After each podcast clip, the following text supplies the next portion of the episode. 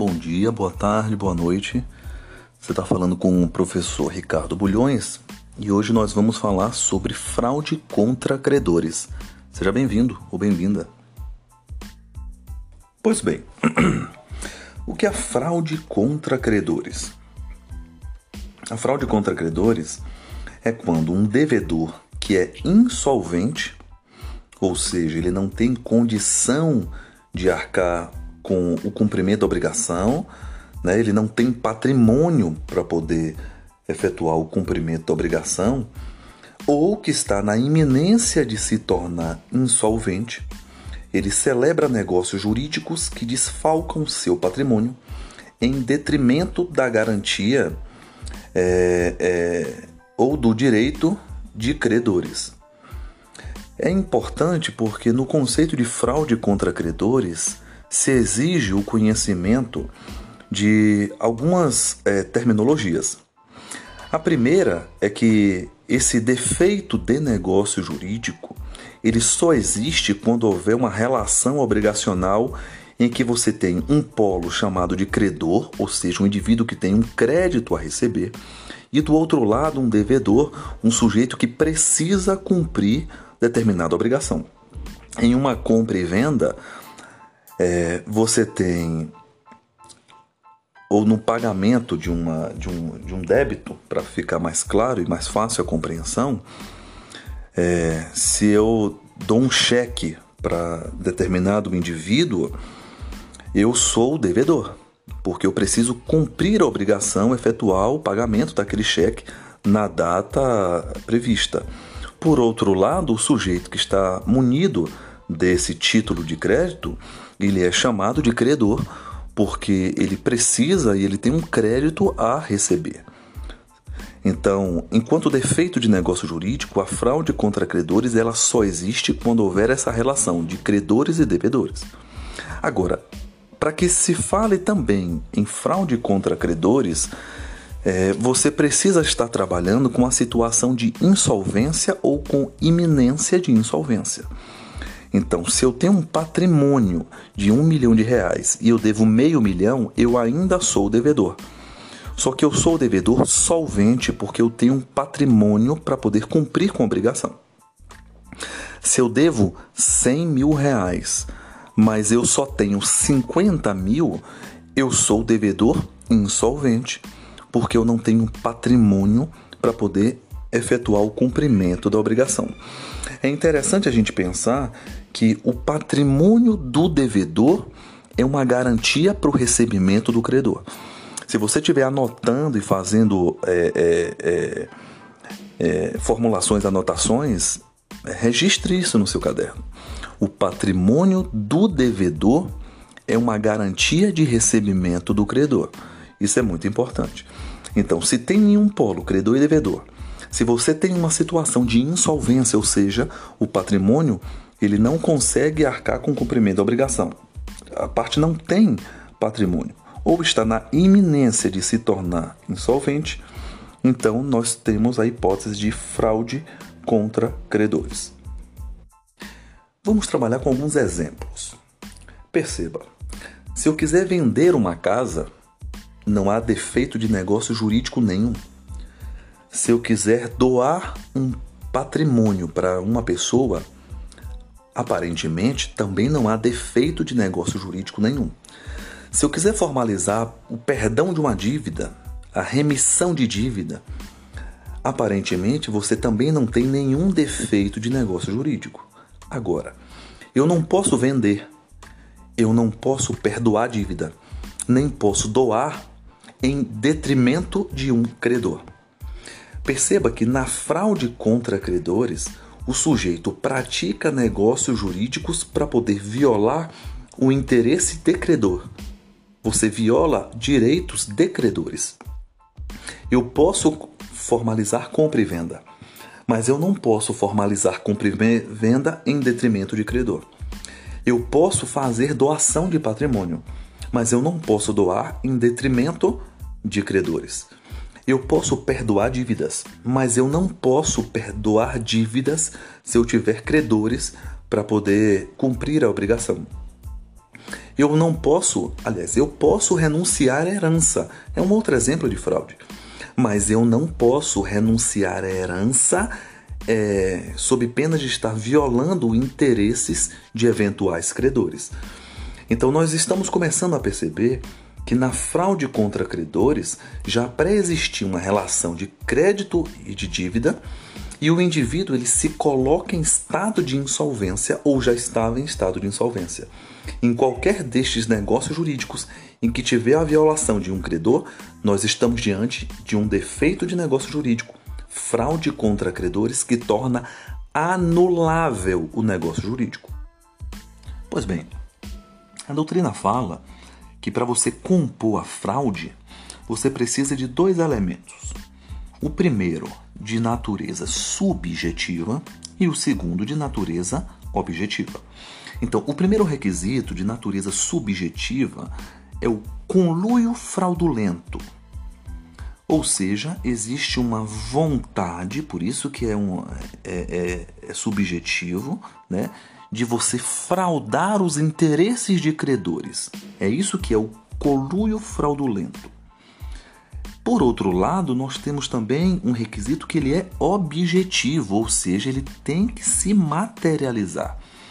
E o requisito é, objetivo é o evento danoso, ou seja, é um prejuízo causado para o credor. Então, além da vontade de lesar, requisito subjetivo, você também tem que lesar o credor, efetivamente lesar.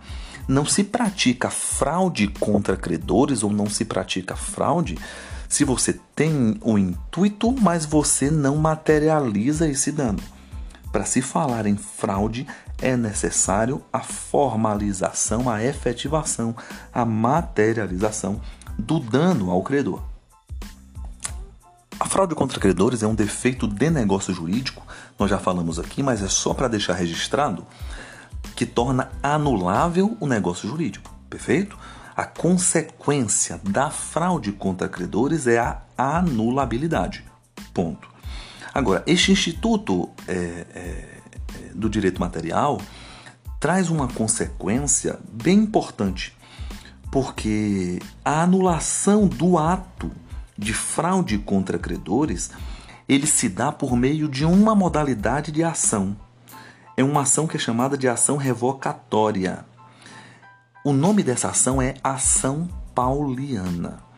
Então, para quem está me ouvindo aqui agora, toda vez que você estiver diante de uma ação pauliana, você já sabe que ali está o interesse de um credor em anular um negócio jurídico feito pelo devedor, pois os seus interesses e os seus direitos, enquanto enquanto credor, seus direitos de crédito, eles foram violados. Uma ação pauliana, portanto, é um instrumento para que se anule o negócio jurídico praticado pelo devedor. É importante dizer, e a gente vai registrar aqui o que o código fala das hipóteses né, de fraude contra credores, mas se apegue com os conceitos formulados no início desse podcast. Porque você não precisa conhecer todas as situações, mas você consegue deslocar toda vez que houver uma relação de crédito e débito e que uma parte está na iminência de se tornar ou já é é, insolvente, você pode falar de fraude contra credores. O Código Civil, no artigo 158 é, e seguintes, ele vem tra trabalhando com situações em que é, são, se tornam fundamentos da ação pauliana. Né? Quais são as situações que você poderia evocar a anulabilidade do negócio em uma ação pauliana? Ou seja, estamos diante de uma fraude contra credores.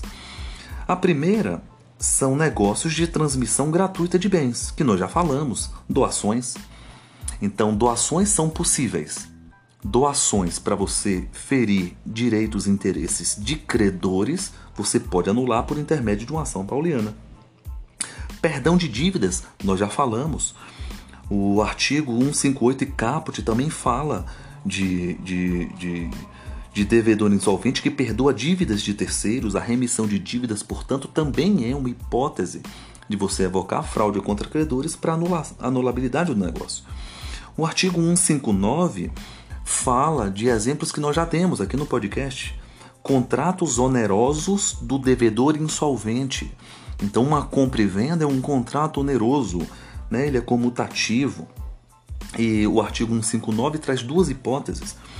Quando a insolvência ela for notória, né? É, esse ato de insolvência é o sujeito que está escancaradamente é, vendendo seu patrimônio por um valor muito aquém, é, quando é notório que ele só o faz para que não, não efetue o cumprimento da obrigação, ou o, outra hipótese do artigo 159, quando houver um motivo para ser reconhecida ou conhecida do outro contratante né, que é a, é a hipótese da pessoa que adquire o bem do devedor, é um parente próximo, ou que você deveria presumir é, o seu estado de insolvência.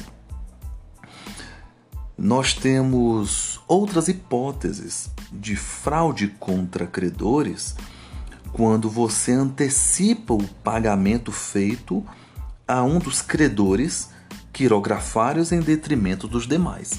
Perceba que você existem, eu trouxe aqui uma terminologia que é nova, pelo menos eu acho que é nova para boa parte das pessoas que estão me ouvindo. Credores existem vários tipos de créditos. Existem créditos que possuem uma, um rol de privilégio na ordem de pagamento, né? crédito trabalhista tem prioridade no pagamento.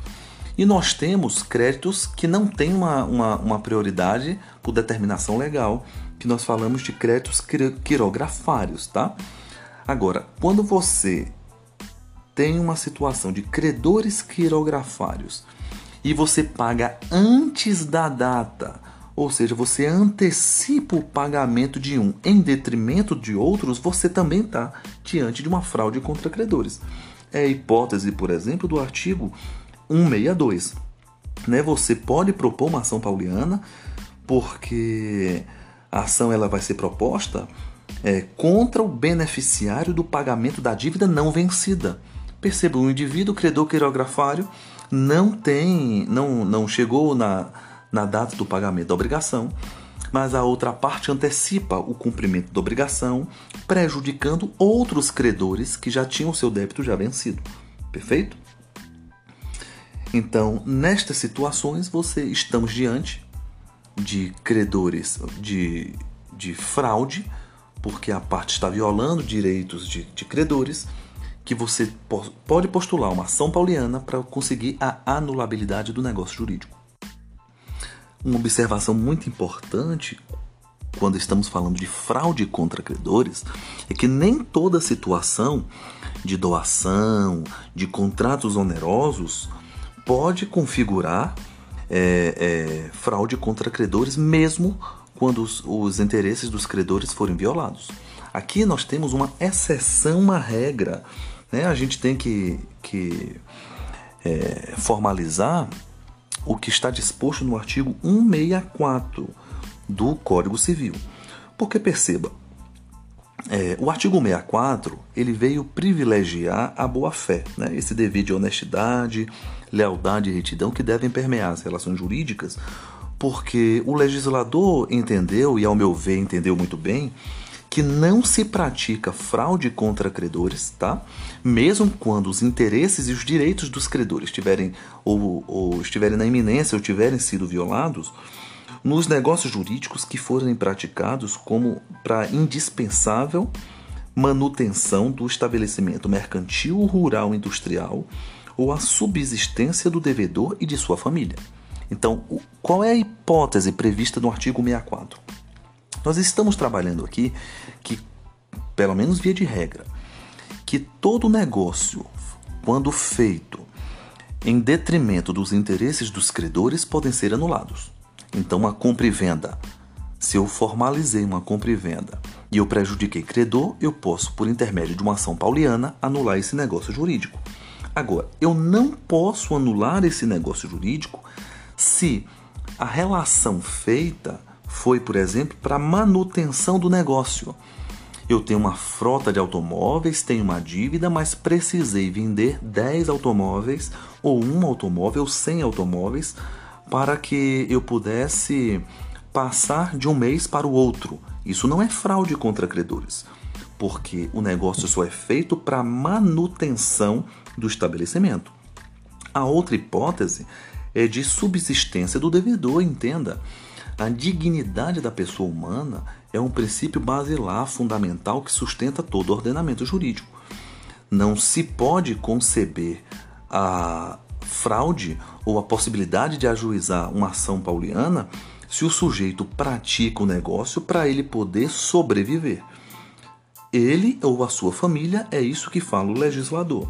Então, o artigo 64, no, no artigo 64, o legislador ele foi sensível, porque ele entendeu que existem situações em que não se pratica fraude e você, aliás, não se pratica e você não pode anular o negócio na manutenção do negócio ou na subsistência do devedor ou e ou de sua família.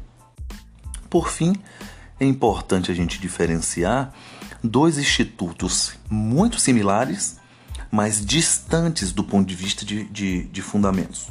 Porque em matéria processual, nós temos um instituto chamado de fraude à execução. Então, nós estamos trabalhando com fraude a credores, mas existe um instituto parecido chamado de fraude à execução. Então, vamos criar aqui uma tabela no seu caderno ou uma uma classificação, uma tabela, elementos que diferenciam a fraude à execução da fraude contra credores.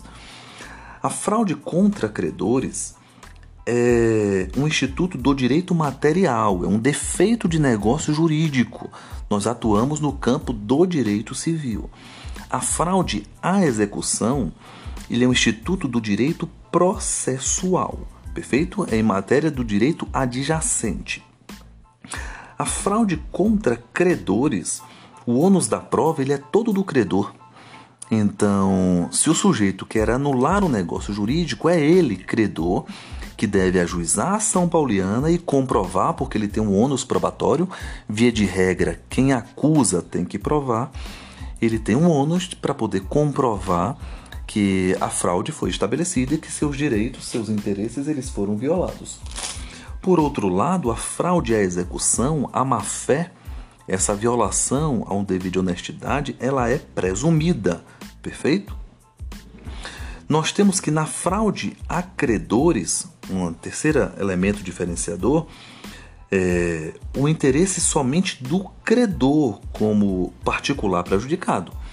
Perceba que a consequência é a anulabilidade, ou seja, se o credor interessado ou único interessado não quiser ajuizar ação pauliana, o negócio ele vai permanecer. Agora, diferente é a construção na fraude e execução. Porque na fraude e execução, como estamos trabalhando com direito adjacente, com processo, com direito público, perfeito? O interesse é do credor, claro, mas também é do Estado.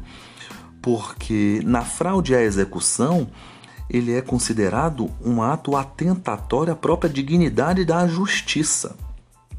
Se você estiver anotando, existem alguns artigos que materializam essa violação à dignidade da justiça. São artigos do Código de Processo, perfeito? Artigo 774, inciso 1, artigo 600, inciso 1 é, do CPC de, de, de 73. O 774 é do CPC de 2015, então perceba que em ambos os códigos, os codex, sempre esteve presente essa atos que são considerados como violadores da dignidade da justiça. A fraude contra credor torna anulável o negócio jurídico. Se o credor interessado quiser ajuizar a ação pauliana, dentro do prazo prescricional, ele consegue anular o negócio. Na fraude contra a execução, são atos eles serão declarados ineficazes, ou seja, eles vão ser declarados para que não produzam efeitos. As duas últimas diferenciações da fraude contra credores, a fraude à execução, é que o objeto da, de, da, da fraude contra credores é uma ação anulatória, né? ela é autônoma, é específica, como nós vimos, que é a ação pauliana. Já na fraude contra a execução, você não tem uma, uma ação específica. Você pede a ineficácia, a anulabilidade é, incidentalmente, ou seja, no bojo do próprio processo. Tá? Uma outra característica que diferencia a fraude contra credores da fraude com execução é que na fraude contra credores o interesse ele é só particular, tá? E na fraude contra execução nós podemos é, formalizar um, um, um próprio tipo de ilícito penal, porque no Código Penal nós temos esse tipo previsto no artigo 179 do Código Penal. Perceba, não trouxe essa diferenciação, mas toda vez que você tiver uma ação de execução logo após a citação do devedor, todo ato de insolvência praticado é considerado fraude à execução. Se você não tem nenhum processo de execução, todo ato praticado é considerado fraude contra credores. É uma, como eu sou também professor de execução, é uma e nós temos podcasts inclusive falando sobre fraude e execução. Se você quiser, ouça porque pode facilitar para você poder compreender a fraude contra credores. Eu finalizo aqui o nosso podcast de fraude contra credores. Espero que esse conteúdo seja uma benção na sua vida. Deus te abençoe. Fortíssimo abraço. Qualquer dúvida, me procure nas redes sociais. Ricardo Bulhões, um forte abraço. Deus abençoe. Tamo junto.